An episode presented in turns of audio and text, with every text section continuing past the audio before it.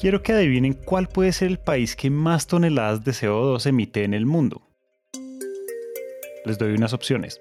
A. China. B. Estados Unidos. C. Rusia. Y D. India. Si pensaron en China, les cuento que acertaron. Este país emite 12.466 millones de toneladas de CO2 al año. Eso es muchísimo. Luego le siguen Estados Unidos e India. Por otro lado, los países que menos emiten CO2 son Luxemburgo y Suiza. Pero bueno, ¿y Colombia? Colombia se encuentra por allá en el puesto 47 de la lista ya que emite menos del 1% del CO2 a nivel global. Lo obvio sería entender que Colombia emite pocos gases de efecto invernadero y que por lo tanto tiene menos responsabilidad en la transición energética. Pero pues no. Si revisamos los datos, cada colombiano emite 1.6 toneladas anuales de CO2, lo equivalente al peso de un hipopótamo joven. Un hipopótamo joven por persona, eso es un montón. Y esto pues pone en duda si realmente Colombia puede decir que va bien en su transición energética. Bienvenidos a un nuevo episodio de What What. Colombia emite 77 millones de toneladas de CO2 al año, cifra que nos ubica en el puesto 6 en América Latina después de Brasil, México, Argentina, Venezuela y Chile. O sea, si uno lo hace por país y si uno lo hace por habitante, la conclusión no es que contaminamos poquito, la conclusión es contaminamos justo lo que nos toca, si, lo, si esa fuera la métrica y con un agravante, y es que somos un país pobre, porque que uno dijera, ah, contaminamos justo lo que nos toca y estamos en Dinamarca, pero no. Entonces no solamente contaminamos justo lo que nos toca, sino que eso tampoco ha redundado en un real bienestar social generalizado en Colombia. Y si bien la cantidad de CO2 que emite Colombia no es tan alta frente a otros países, podríamos estar mucho mejor o al menos así lo cree Carlos Adrián Correa, director general de la Unidad de Planeación Minero-Energética de Colombia, quien considera que el país debe resolver tres aspectos importantísimos para poder encaminar una transición energética efectiva y justa. Estos tres aspectos están relacionados con tres cosas, la matriz de energía, la gestión pública y el contexto socioambiental. Entonces, vamos por partes y analicemos una por una. Empecemos por el primero, para eso tenemos que hablar sobre qué está pasando con nuestra matriz energética. Primero, debemos entender que la matriz energética de nuestro país está compuesta por varias fuentes de energía, la térmica, la hidroeléctrica y las energías renovables. Y ahí se consumen varios energéticos como el petróleo y sus derivados, la electricidad, el gas natural, el carbón, la biomasa y la leña. De todo esto, solo un pequeño porcentaje de la matriz representa las energías renovables. Entonces, si hacemos un balance, nos vamos a dar cuenta de que nuestra matriz energética sigue siendo altamente dependiente de combustibles fósiles. Esto a pesar de que uno de los generadores de energía más importante de nuestra matriz proviene de las hidroeléctricas, las cuales tienen un mecanismo descarbonizado para producir electricidad, en donde la materia prima es el agua. Y aquí me gustaría que le pongamos especial atención porque hay algo que no puede pasar desapercibido. Por mucho tiempo hemos escuchado que la generación de energía en Colombia proviene de un 63.7% de recursos hídricos, lo que quiere decir que el agua se transforma en energía renovable. Y esto se presenta como una gran alternativa para la transición energética. Pero si lo pensamos bien, podríamos estar un poco decepcionados, porque cuando se habla de megaproyectos de hidroeléctricas, pocas veces se menciona que su funcionamiento tiene grandes repercusiones sociales, económicas y ambientales. Y un ejemplo de esto son las represas tienen, unos impactos importantísimos sobre los microclimas de las regiones, sobre, pues digamos, el, diferentes ecosistemas, eh, la vida animal y pues sin decir el tema social. Además de eso, pues cuando inundamos grandes extensiones de tierra, toda la biomasa que queda atrapada genera gas metano. Y como ustedes saben, el gas metano tiene un potencial de 24 veces más de calentamiento que inclusive el CO2. Pero nosotros no solamente consumimos energía en forma de energía eléctrica. Ya cuando vemos la matriz energética global colombiana, no la eléctrica solamente, sino la energética, la electricidad ocupa más o menos un 18% de esa torta. Mejor dicho, el 70% de un 18% viene de hidro. Entonces eso ya se ve muy pequeño. Cuando vemos el resto de energéticos con, el cuales, con los cuales suplimos nuestras necesidades energéticas, vemos que somos un país bastante fósil, ¿cierto? casi tanto como en el resto del mundo. De acuerdo al último balance que nosotros tenemos, que se llama el PECO, el balance energético colombiano, con datos consolidados del 2021, tenemos que el 43% de nuestras necesidades energéticas se suplen con petróleo, el 23% con gas natural y el 10% con carbón. Y aquí también pesan mucho los sectores como el de la movilidad, porque como sabemos en Colombia la gasolina y el diésel siguen siendo los principales combustibles del transporte. Pero además, en muchas industrias que no se han electrificado se sigue usando el carbón, el gas natural y varios líquidos energéticos muy contaminantes. Y esto provoca que en total el 76% de la matriz energética de Colombia sea fósil. Y en parte la razón de que tengamos una matriz energética mayoritariamente fósil tiene que ver con que llevamos muy poco tiempo en la transformación y limpieza de la matriz. Porque como pasa con muchas cosas en el país, las energías renovables llegaron tarde. Solo han pasado nueve años desde que se promulgó la primera ley que abordó reglamentación sobre las fuentes no convencionales de energías en el año 2014, y desde entonces se empezó un recorrido que no ha salido de una etapa temprana.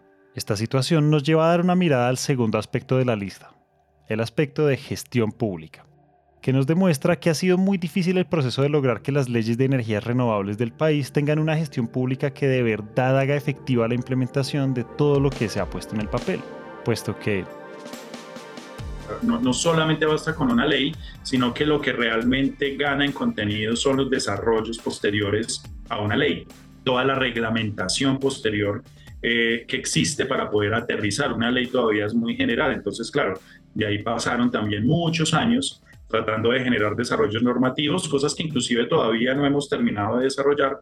Entonces, por eso digo pues que ha sido un poco lento, porque en términos eh, absolutos, si se quiere, hemos tenido apenas unos cuantos años de desarrollo de estas tecnologías. Y es que como lo hemos dicho en otros episodios, la transición energética no solo impacta el ambiente, sino también a todas las personas que se pueden beneficiar de ella.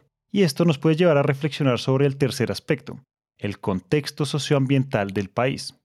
Y es que pues por ser un país periférico, cierto, de ingreso medio, con unos niveles de desigualdad bastante altos, con altos índices de concentración de la tierra, con un 70 y algo por ciento de la población que vive en los límites de la, cierto, de la marginalidad. Entonces, pues nosotros tenemos retos sociales también muy importantes. Y a la vez que descarbonizamos y que cumplimos con nuestros compromisos, también tenemos una labor de sacar al país un poquitico de la pobreza y de nivelar un poco la cancha para los colombianos, en donde la transición energética se vuelve también una herramienta importante, porque las industrias y los encadenamientos que se empiezan a generar a partir de economías descarbonizadas, de las mismas fuentes no convencionales de energía renovable, pueden ser también una palanca, no solamente para generar inversión, sino para generar empleo, para generar una serie de encadenamientos productivos verdes que empiezan a ser más atractivos alrededor del mundo. Y para resolver estos tres aspectos, el Ministerio de Minas y Energía del país planteó un camino, el cual se plasmó en un documento llamado Hoja de Ruta. En donde se plantea pues, que parte de nuestros compromisos es ser carbono neutral al 2050. O emitimos cero, o si lo emitimos tenemos que compensarlo por alguna otra parte, ¿cierto? capturándolo con otro tipo de compensación, etcétera. Y este documento lo que hace es dibujar una ruta para la transición energética, y ahí se busca responder a todas las preguntas que se tienen sobre este tema. Pero esas incógnitas que quiere responder la hoja de ruta son complejas porque se centran en dos grandes variantes, lo climatológico y lo social. Cuando hablamos del clima, lo más difícil es predecir su comportamiento, especialmente en los últimos años porque cada vez es más variable. Sin embargo, últimamente la inteligencia artificial está creando nuevas tecnologías para lograr esta predicción y solucionar este problema. Pero aún queda mucho por hacer. Si quieren saber más sobre esto, pueden escuchar nuestro episodio número 60. Y por otro lado se encuentra la variable social, en donde hay muchísimas preguntas complejas frente a la responsabilidad que se tiene con la producción de proyectos en las comunidades, y además la responsabilidad que se tiene con la cobertura y el suministro de energía el cual es vital como motor de desarrollo social. Por eso es que entre los cuestionamientos de la hoja de ruta se busca responder cuál es realmente el potencial energético que tenemos nosotros en Colombia para las fuentes no convencionales de energía renovable. Entonces ahí uno de los documentos se propone unos potenciales por región, digamos una herramienta bastante útil. Otra de las cosas que pretende responder la hoja de ruta es, listo, ¿y cómo tiene que ser el mix? Y esta es muy importante. ¿Cómo tiene que ser el mix energético del país en 5 años, en 10, en 15, hasta el 2050. Y la hoja de ruta ya provee algunas respuestas en ese sentido. Plantea unos escenarios de cuáles, cuáles pueden ser esas posibles rutas de desarrollo del país, si se quiere la ambición que se quiere perseguir en el cumplimiento de los objetivos de descarbonización y dependiendo de esas ambiciones, hay unas rutas, unas rutas de descarbonización que están amarradas a su vez a una ruta de cómo se va a ir moviendo dinámicamente el mix energético del país. Y eso es muy importante porque eso le permite a uno entonces saber, bueno, hacia dónde voy y cuáles son las políticas públicas que yo debo desarrollar para impulsar, para poder perseguir esa ruta de ese mix energético que tiene que darse en el país. Entonces, ¿cómo debe ser también la transición fiscal que debe realizar el país para no perder los eventuales recursos que podrían dejarse de percibir por realizar una reconversión de la matriz productiva colombiana, inclusive de las exportaciones, lo que proviene de las regalías, para poder generar pues también un cierre financiero y para que esto financieramente y macroeconómicamente tenga algún sentido y tenga racionalidad. Otra de las cosas que quiere responder ese documento es, por ejemplo, ¿qué va a pasar con las zonas cuyas economías son altamente dependientes de la economía fósil, principalmente la explotación de carbón, gas natural y petróleo. ¿Qué va a pasar con esas zonas en donde hay una alta, alta dependencia? ¿Cómo se va a dar una transformación y una transición sociolaboral para que esto no genere un caos o un problema social? Eso es lo que también se quiere responder con la hoja de ruta. Si se dan cuenta, el objetivo de la hoja de ruta es que podamos tener una transición energética justa, porque tiene en cuenta diferentes campos como el energético, el sociolaboral, el productivo y el fiscal. Y ojo, porque estas transiciones dependen una de la otra, o sea que si alguna falla, falla todo. Y lo mismo pasa con los actores de la industria que gestionan estas transiciones. Me refiero al Estado, las empresas privadas, las agremiaciones y las comunidades. Si alguno falla, todo se detiene. Y en este último actor, o sea, las comunidades en donde se requiere desarrollar los procesos de transición energética, se tiene un gran reto, el de mejorar la pedagogía, vencer la desconfianza y mostrar el éxito de las soluciones que ofrece la transición energética justa.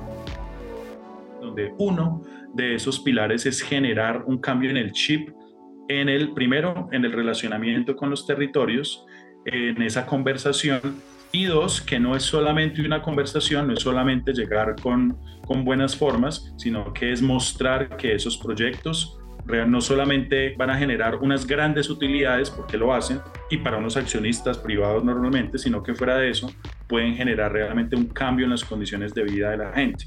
Que esos paneles, que esas 100 hectáreas que utilizaron para un proyecto de 50 megas, por decir algo, no es solamente algo que va, ¿cierto? que va a estar ahí o ser parte de su paisaje, sino que eso va a generar también algún tipo de cambio en las condiciones de vida de la gente, ¿cierto? Agua potable, acueducto, eh, infraestructura, escuelas, energía eléctrica, etcétera, y que eso pues lleve, lleve también realmente un, nivel de, de beneficios importante. Es importante tener en cuenta que la hoja de ruta de la transición energética en Colombia fue publicada en el 2022 y todavía se sigue construyendo. De hecho, en agosto de este año se presentaron nuevos anexos, entonces el camino para recorrerla y aplicarla prácticamente acaba de empezar. Sin embargo, en estos nueve años desde que salió la primera ley sobre energías renovables se ha podido avanzar en algunas cosas.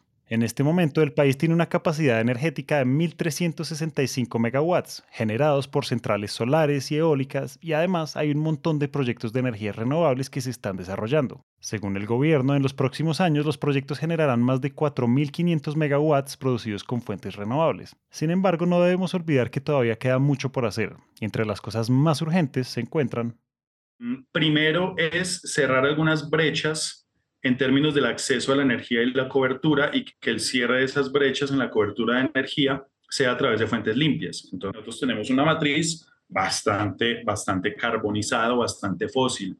Entonces, si queremos montarnos en ese bus de cumplir con los compromisos internacionales, pues tenemos que pensar en cambiar nuestra matriz y tratar de electrificar muchos procesos y que ojalá esa electricidad provenga pues de fuentes renovables. Y puedo mencionar una tercera, digamos, que tiene que ver con movilidad y acá la apuesta es, por supuesto, un poco híbrida y es generar las mejores condiciones para que sea atractivo em, la descarbonización del parque automotor a través de vehículos eléctricos, pero también a través de la reconversión de vehículos de combustión interna a vehículos que funcionen con gas con GNL, ¿cierto? A través de encadenamientos de, de, gas natural licuado, principalmente para carga, para transporte de carga, y que esa puede ser también una forma de ir descarbonizando ese sector del transporte. Ahora, en un tema un poco más macro, por supuesto, impulsar el desarrollo y la puesta en marcha de los proyectos de generación con fuentes no convencionales de energía renovable. Notablemente eólica y solar, que es donde tenemos, por supuesto, unos potenciales importantes, pero es donde también hay unos mejores cierres financieros para, para este tipo de, de proyectos y tecnologías. Después de todo lo que les hemos contado, podemos decir que Colombia está bien en cierto modo porque los últimos gobiernos han estado comprometidos, así sea de una manera un poco lenta, para consolidar las bases reguladoras y tecnológicas para impulsar la transición energética. De hecho, entre los compromisos que se han proyectado en la hoja de ruta de este año, se espera que en 2050 Colombia ya no emita 77, sino 38.5 millones de toneladas de CO2, es decir, bajar el 51% de las emisiones. Sin embargo, si miramos más allá, actualmente al país le queda mucho trabajo por hacer porque la demanda de energía sigue siendo mayoritariamente fósil y por lo tanto la matriz energética continúa siendo fósil. De hecho, esto me lleva a pensar algo que mencionó Adrián durante la conversación, y es que hay algo que se llama adición energética, que es cuando un país empieza a usar las energías renovables, pero al mismo tiempo sigue produciendo y consumiendo energías fósiles. Si se dan cuenta, esto es algo totalmente diferente a la transición energética. Entonces, para cerrar este episodio, debemos preguntarnos, ¿en verdad Colombia va hacia una transición energética como siempre nos lo han dicho? ¿O simplemente estamos en medio de una adición que a fin de cuentas no le aportará mucho al planeta? La respuesta se las dejamos a ustedes. Hasta acá llegamos hoy. Esperamos que este episodio haya prendido el bombillo de las ideas y si les gustó lo que oyeron, los invitamos a dejar una reseña de 5 estrellas en Apple Podcast o a seguirnos en Spotify. A Carlos Adrián Correa le damos las gracias por compartir sus conocimientos. Si están interesados en conocer más sobre soluciones energéticas, los invitamos a que nos sigan en nuestro LinkedIn, Empresas Gasco Unigas Vida Gas. Ahí van a encontrar artículos, invitaciones a webinars y mucho contenido valioso alrededor de la energía. Este episodio de What What fue dirigido y producido por David Godoy, editado por Valentina Barbosa, diseño sonoro por Santiago Bernal. El trabajo gráfico es realizado por Vanessa Erazo y todos los episodios son alojados en Spreaker.com. Esta es una coproducción de Empresas Gasco y Naranja Media. Yo soy Julián, muchas gracias por escuchar y nos vemos en el próximo episodio.